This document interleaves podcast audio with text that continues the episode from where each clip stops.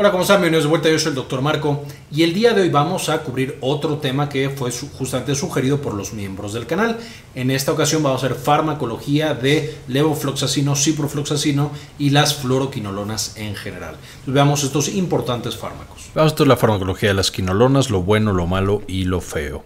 Las quinolonas son uno de los antibióticos más utilizados debido a la alta potencia y alto espectro que tienen, es decir, podemos usarlo contra una gran variedad de microorganismos, específicamente bacterias. Por supuesto, como los otros antibióticos, que son por supuesto antimicrobianos, estos no van a funcionar contra hongos, virus o alguna otra cosa que no sean bacterias y algunos tipos de bacterias. Y los eventos adversos son raros, es decir, la mayoría de los pacientes que usan quinolonas no los presentan, pero los que llegan a tener eventos adversos pueden llegar a tener eventos adversos bastante raros que otros medicamentos y en particular otros antibióticos no comparten. Y aquí abajo tenemos por supuesto la estructura o el esqueleto del que se van a formar la gran mayoría, si no es que todas las quinolonas. Específicamente estas van a funcionar sobre el ADN. El ADN, por supuesto, es esta estructura helicoidal que nosotros tenemos en nuestro eh, centro de las células. Vamos a necesitar que estas dos hebras se abran y entonces en medio podamos nosotros acoplar ciertas proteínas, cierto ARN, etcétera, etcétera, para que de ahí se sinteticen las proteínas que requieren nuestras células. Entonces, para eso se va a requerir una enzima llamada topoisomerasa. La topoisomerasa esencialmente se acopla al ADN para que éste se pueda desdoblar. Cada especie va a tener una topoisomerasa específica. Esencialmente lo que hacen las quinolonas es que se van a pegar a esta topoisomerasa específica de las bacterias Evidentemente, no, cada bacteria tiene su topoisomerasa, entonces va a depender la estructura de la quinolona que estemos usando para saber con qué topoisomerasa puede acoplarse. Y esencialmente cuando se acoplan a esta topoisomerasa no dejan que funcione y eso lleva a que cuando se separe el ADN para leerlo y poder sintetizar las proteínas, este quede completamente destruido y por supuesto vamos a tener la muerte de esa célula. Una vez más, en este caso estamos hablando de la muerte de las células bacterianas. Entonces, son bastante efectivos por esta razón, porque rápidamente llevan a que conforme la bacteria trata de seguir su proceso metabólico, partiendo el ADN o cortándolo la mitad para poder leerlo y pues sus proteínas, este queda completamente destruido.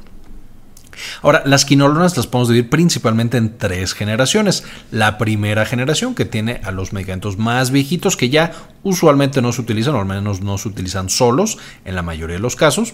Y aquí tenemos el ácido nalidíxico, que a lo mejor lo han escuchado y lo han utilizado, y la sinoxacina, que este es mucho más raro. De la segunda generación de quinolonas, vamos a tener el ciprofloxacino y levofloxacino, de los antibióticos más utilizados y más famosos, y por supuesto son muy famosos y utilizados porque son bastante, bastante buenos. Y en la tercera generación tenemos el moxifloxacino y el gatifloxacino. Estos a lo mejor no los han escuchado tanto, moxifloxacino se usa bastante, pero especialmente en el medio intrahospitalario. El gatifloxacino especialmente en cosas oftálmicas, también un poco entre los hospitales, etcétera, etcétera. Ahora, ¿de dónde vienen estas generaciones? Evidentemente, en la historia, estos provienen de la cloroquina que fue eh, modificada. Podemos ver aquí la estructura completa de la cloroquina, que ya sabemos es un medicamento que se usaba por mucho tiempo contra la malaria. Se puede llegar a usar ahora la hidroxicloroquina, que es una versión más nueva. De nuevo, malaria, algunas enfermedades autoinmunes, etcétera. De ahí se sintetiza el ácido nalidíxico, que es esta estructura de acá, es decir, es esto que teníamos nosotros aquí un poco modificado. En los años 60, esta es la primera generación. De ahí obtenemos la norfloxacina y la ciprofloxacina en los 70s y 80s, que son las segundas y terceras generaciones. Y específicamente podemos ver que la modificación se da en esta parte de acá. Aquí tenemos la estructura nueva, el esqueleto, y podemos ver que de cada uno de los carbones, la modificación nos va a llevar a resultados diferentes. Si agregamos cosas en esta parte de acá, en R1, es más potencia y farmacocinética, es decir, duran más en el cuerpo, por ejemplo.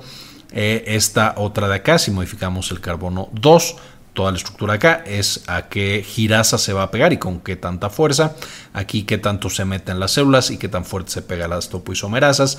Potencia contra gran positivos, otra vez qué tanto se mete a las células.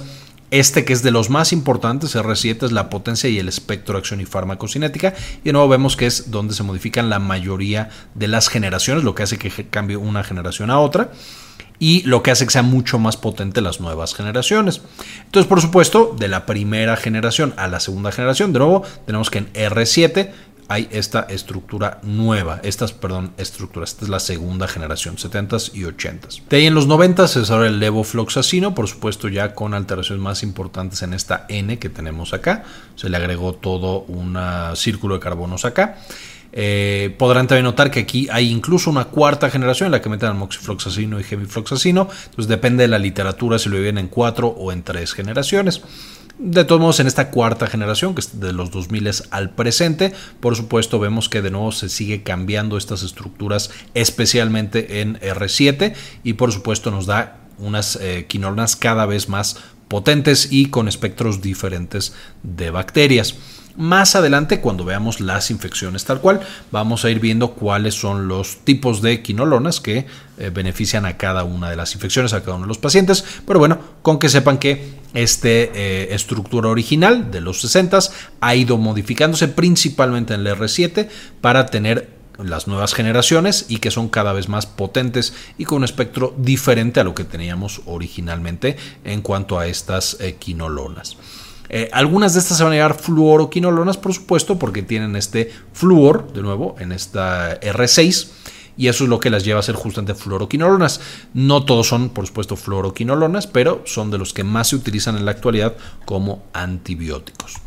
Ahora, ¿cuáles son las indicaciones? De nuevo, como tenemos tanta flexibilidad química, hablando de estas sustancias químicas y estos medicamentos, vamos a tener justamente que tiene un espectro extendido. Es decir, originalmente, especialmente el ácido anhidríxico, era más bien para gram negativos, todas las quinolonas van a compartir justamente este efecto sobre gram negativos. Sin embargo, cuando cambiamos estos R7, estas partes de la estructura, vamos a empezar a pegarle a bacterias gram positivas e incluso algunas difíciles de tratar como pseudomonas y bacterias anaerobias. Esto los hace un buen fármaco para tratamiento de infecciones de vías urinarias, desde muy leves, de nuevo con el ácido anhidríxico, hasta mucho más severas, infecciones cutáneas, que aquí podemos tener incluso abscesos, pero también celulitis, eh, alguna otra infección cutánea. Osteomielitis, por supuesto, una infección bastante complicada, puede manejarse también con estas quinolonas. La neumonía, tanto la adquirida en la comunidad como la neumonía hospitalaria, infecciones del sistema nervioso central, y también infecciones por pseudomonas. De nuevo, esta bacteria extremadamente resistente y peligrosa nos puede, eh, puede ceder ante la administración de fluoroquinolonas. Incluso, por supuesto, vamos a tener que algunas micobacterias van a poder ser manejadas con este grupo terapéutico. Entonces, una vez más, de los antibióticos actuales son de los más utilizados y de los más efectivos y por eso es tan importante que conozcamos su uso. Ahora, van a ser también diferentes en cuanto al perfil de eventos adversos. Algunos van a ser compartidos con el resto de los antibióticos y aquí tenemos por supuesto las alergias, al ser sustancias tan extrañas que nuestro cuerpo no produce, puede llevar a alergias como rash, como anafilaxia, también de manera muy particular pueden llegar eh, al paciente a tener fotosensibilidad. Y esto quiere decir que cuando ya tenemos, estamos impregnados, por así decirlo, nuestro cuerpo está lleno de estas quinolonas y nos exponemos al sol, eso puede modificar la composición de la quinolona y de algunas proteínas en el cuerpo y llevarnos a que esa luz solar, especialmente los rayos ultravioleta, nos lleven a reacciones alérgicas graves. Y es por eso, y lo vamos a ver un poquito al final otra vez, que cuando lo estamos tomando es ideal no exponerse tanto al sol, usar bloqueador más de lo que usamos usualmente, eh, para estar muy protegidos de este potencial evento adverso, que aunque es bastante raro, entra dentro de las alergias severas que pueden causar las quinolonas. Como también todos los antibióticos, muy importante recuerda que causan resistencia antimicrobiana. Esto es en todos los pacientes, el 100% de los pacientes que utilizan quinolonas van a desarrollar clonas de las bacterias, es decir, versiones de las bacterias que tenían que se vuelven resistentes a las quinolonas y con el uso repetido, por supuesto, ya no funciona el antimicrobiano, el antibiótico, y de la misma manera estas bacterias pueden pasar de una persona a otra. Entonces, el uso, mientras más utilicemos los antimicrobianos, especialmente las quinolonas, mayor resistencia hay a estos antibióticos, hasta por supuesto que llegue el punto en el que no funcionen para nada. Esto es algo natural de todos los antibióticos, es por supuesto una gran crisis que estamos enfrentando, pero eh, por supuesto también por eso es ideal usar lo menos posible, solo en casos indispensables, las quinolonas.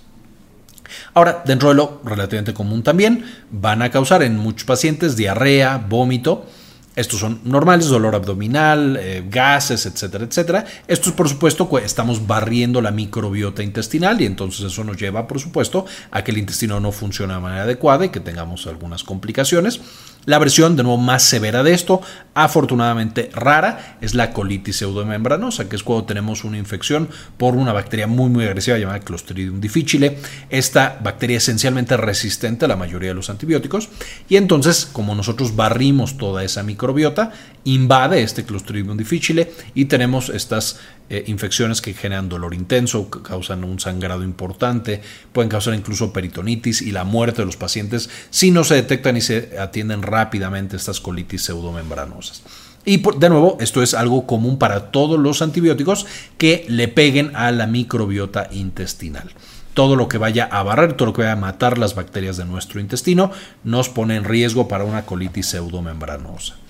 Va a causar también que aparezcan otras infecciones oportunistas, por ejemplo candidiasis, no tanto como algunas otras, pero al pegarle a gram negativos también estamos barriendo la microbiota vaginal eh, y por supuesto de genitales en general y vamos a tener que la infección por cándida puede aparecer poquito después de que utilicemos el antibiótico.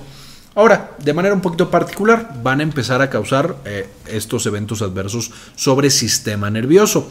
Afortunadamente, la mayoría no son frecuentes pero puede llegar a aparecer en los pacientes cosas como cefalea, vértigo, somnolencia, alucinaciones, trastornos visuales y neuropatía. Y en términos generales, aunque la mayoría de estos desaparecen cuando dejamos de administrar el antibiótico, es posible, especialmente con la neuropatía, que persistan, que duren más allá del tratamiento con el antibiótico particular vamos a tener también que, a pesar de que la topoisomerasa, es decir, a pesar de que se pega la topoisomerasa 2 que se encuentra en las bacterias, en algunos casos, especialmente a dosis altas o en pacientes que tienen algunas mutaciones en sus topoisomerasas, puede llegar a, a pasar que se pegue el antibiótico a estas otras topoisomerasas y entonces los pacientes tengan destrucción o falta de algunas células de la sangre. Cosas como eosinofilia, que es por supuesto demasiados eosinófilos, pero especialmente leucopenia, muy poquitos leucocitos, células del sistema inmune en sangre, neutropenia, que es baja de neutrófilos, y trombocitopenia, una baja de plaquetas. Todo esto se puede deber ya sea a esta acción sobre la topoisomerasa, a algunas de estas acciones eh, o potencial de alergia que puede llegar a causar o de pequeñas reacciones autoinmunes asociadas a la administración de este tipo de fármacos. Y finalmente, algunas unas muy muy particulares de las quinolonas y por la que se caracterizan, de nuevo, son raras, pero pueden llegar a aparecer, son alteraciones musculares y por esto me refiero a destrucción del músculo desde leve y entonces causa un poco de dolor, un poco de malestar hasta bastante severa, por supuesto una rhabdomiolisis, y lo mismo para tendones, puede llegar incluso a la destrucción de los tendones, principalmente la destrucción o el daño del tendón de Aquiles, que es el que está por supuesto en el pie, y esto puede ser irreversible. Es por esto también que nosotros o en general no se recomienda ni en el embarazo porque puede causar una malformación de músculos y tendones en los bebés y eh, incluso en niños pequeños no siempre se recomiendan este tipo de antibióticos. No, porque se está formando el hueso, se están formando los tendones y los músculos, entonces no queremos verlos afectados por nada del mundo, entonces usualmente utilizamos otros antibióticos. No quiero decir que estén completamente contraindicados en niños, sin embargo, usualmente no se utilizan. Finalmente, eh, dentro de los más o menos frecuentes, este, tenemos algunas arritmias cardíacas como prolongación del intervalo QT, taquicardia e hipotensión dentro de los eventos adversos que pueden llegar a causar estos grupos de fármacos. Ahora, ¿con qué no combinar? Ya sabemos que aquí en esta sección de no combinar no están completamente contraindicados, pero idealmente en estos casos no deberían combinarse con probenecidis y metidina. Estos incrementan justamente el tiempo que los antibióticos duran en sangre. Entonces verán y se les ocurrirá que en algunos casos muy particulares sí se pueden combinar y de hecho se usan para que se incremente el tiempo que tenemos el antibiótico. Es importante recordar que las quinolonas trabajan eh, justamente por concentración en sangre, no funcionan por tiempo, entonces realmente no tiene tantísimo sentido incrementar el tiempo de vida, a diferencia, por ejemplo, de los beta-lactámicos, que ahí sí tiene mucho más sentido. Pero bueno, se puede llegar a utilizar y, en algunos casos se considerará. El sucralfato y el hierro impiden la absorción justamente de este tipo de antibióticos. no dejan que se absorban, básicamente. Entonces estamos consumiendo sucralfato para una úlcera o hierro porque tenemos anemia o de repente nos encuentran anemia por utilizar y la baja en las células de la sangre asociadas a quinolonas. Esto va a hacer que ya no se absorba la quinolona y por supuesto no tengamos el efecto antimicrobiano. Con anticoagulantes orales pasa al revés. Eh, las quinolonas pueden hacer que dure o que incremente la concentración de anticoagulantes orales. Entonces puede, especialmente con los más viejitos, puede llegar a ser un poco eh, peligroso esta combinación. De nuevo, no está completamente prohibida, solo tenemos que ser más cuidadosos en el tema de la anticoagulación. Y finalmente un paciente que está consumiendo esteroides, especialmente a dosis más o menos altas, esto también daña a los músculos y los tendones, entonces puede incrementar de manera importante el riesgo de estos pacientes de tener daño muscular y los tendones. Aquí también encontraremos, no hay tantísima evidencia, pero las estatinas que sabemos que las estatinas en algunos pacientes causan dolor, causan daño muscular. Entonces está activamente en investigación si la combinación de estatinas con las quinolonas puede llevar a que se incremente el riesgo de daño tanto en músculos como en tendones. Y por lo tanto, digo, hay que tener cuidado, de nuevo no está completamente contraindicado. Pero si hay otra opción, idealmente mandar otra opción en pacientes que estén consumiendo estatina. Entonces, cuando llegamos a los ejemplos, tenemos por supuesto primero que nada el ácido nalidíxico, uno de los primeros, se da 500 miligramos cada 6 horas por 5 días. Y esto usualmente es combinado con fenazopiridina, este medicamento que pone o que tiñe la orina de naranja. Eh, y bueno, es bueno, pero de nuevo si ya se usa en este contexto debido a su espectro que es mucho más limitado básicamente en infecciones del tracto urinario. Otro es ciprofloxacino, 500 a 750 miligramos cada 12 horas de 7 a 14 días, pero en infecciones severas, por ejemplo por pseudomonas, puede incluso prolongarse la duración del tratamiento. Algo parecido pasa con levofloxacino, que se da de 500 a 750 miligramos cada 24 horas de 5 a 10 días, pero se puede prolongar y estos eh, funcionan también para pseudomonas. Y moxifloxacino, este no tanto para pseudomonas, pero para anaerobios, por ejemplo, sí funciona mucho más. Y la dosis un poco estándar es de 400 miligramos cada 24 horas de 7 a 21 días. Finalmente, algunas consideraciones generales. Número uno, en adultos mayores o que estén usando esteroides, el paciente joven pero con esteroides, aumenta el riesgo de tendinitis y alteraciones musculares. Entonces, ahí hay que tener muy bien monitorizado ese paciente. Eh, un poquito parecido, no para nada tan, eh, está tan relacionado, pero las estatinas podrían aquí también causarnos un poco de preocupación. Puede causar fotosensibilidad, por lo que debe evitarse la exposición al sol, usarse más bloqueador, eh, etcétera, etcétera. Evitar en el embarazo, por este eh, eh, riesgo un poco teórico, pero que está ahí, de alteración al desarrollo de los músculos y especialmente de los tendones. Los tiempos prolongados de tratamiento y dosis altas aumentan el riesgo de eventos adversos, especialmente el eh, tema de justamente la degeneración, el daño muscular. Pero incluso en dosis bajas y por poco tiempo puede causar la colitis pseudomembranosa, que no es esta infección por Clostridium difficile Siempre que sea posible vamos a aislar el patógeno y hacer estudios de sensibilidad. Esto es especialmente importante mencionar con las fluoroquinolonas. Como tiene un espectro tan amplio, de pronto podemos querer mandarlas para todos sin saber ni siquiera cuál es la bacteria que tiene el paciente. Y en algunos casos esto puede ser adecuado, de nuevo como terapia empírica, pero siempre que podamos, lo ideal es aislar el patógeno, hacer una prueba de sensibilidad y utilizar por supuesto el antibiótico que está diseñado o que está mejor equipado para bloquear el crecimiento y la actividad de esa bacteria particular. Y finalmente los antibióticos pueden dar falsos negativos en pruebas bacteriológicas. Si un paciente, yo quiero saber si tiene una infección de vías urinarias, le pido un examen general de orina, un cultivo de orina y una sensibilidad, etcétera, etcétera, si ya está el paciente tomando algún tipo de antibiótico o antimicrobiano puede salir falso negativo. Es decir, sale que no hay nada cuando la bacteria sí está ahí, solamente no logra crecer en el medio porque tiene la presencia del antibiótico. Entonces, si vamos a mandar justamente las pruebas de sensibilidad, los cultivos y demás, tienen que mandarse antes de que se comience con el antibiótico. Si ya se empezó con el antibiótico, ya es muy posible que no me den las pruebas eh, positivo, ya no logre detectar a qué era sensible esa bacteria y por supuesto ya no tenga yo la terapia ideal. Entonces, primero las pruebas y después el inicio del antimicrobiano cuando sea posible. Una vez más, si es una urgencia, si el paciente tiene sepsis, por supuesto, empezamos lo antes posible. pero si podemos tomar los estudios es lo ideal. Básicamente, esta es la información. Quería presentarles de las fluoroquinolonas. Este video justamente fue solicitado por Cindy Magaña Bobadilla. Entonces, eh, pues gracias a Cindy en particular por este video, pero también gracias a, todos los demás miembros del canal. Específicamente, este video va dedicado a Carmen González, Nayeli Adams Iturralde, Erendira López, Henry Blachke.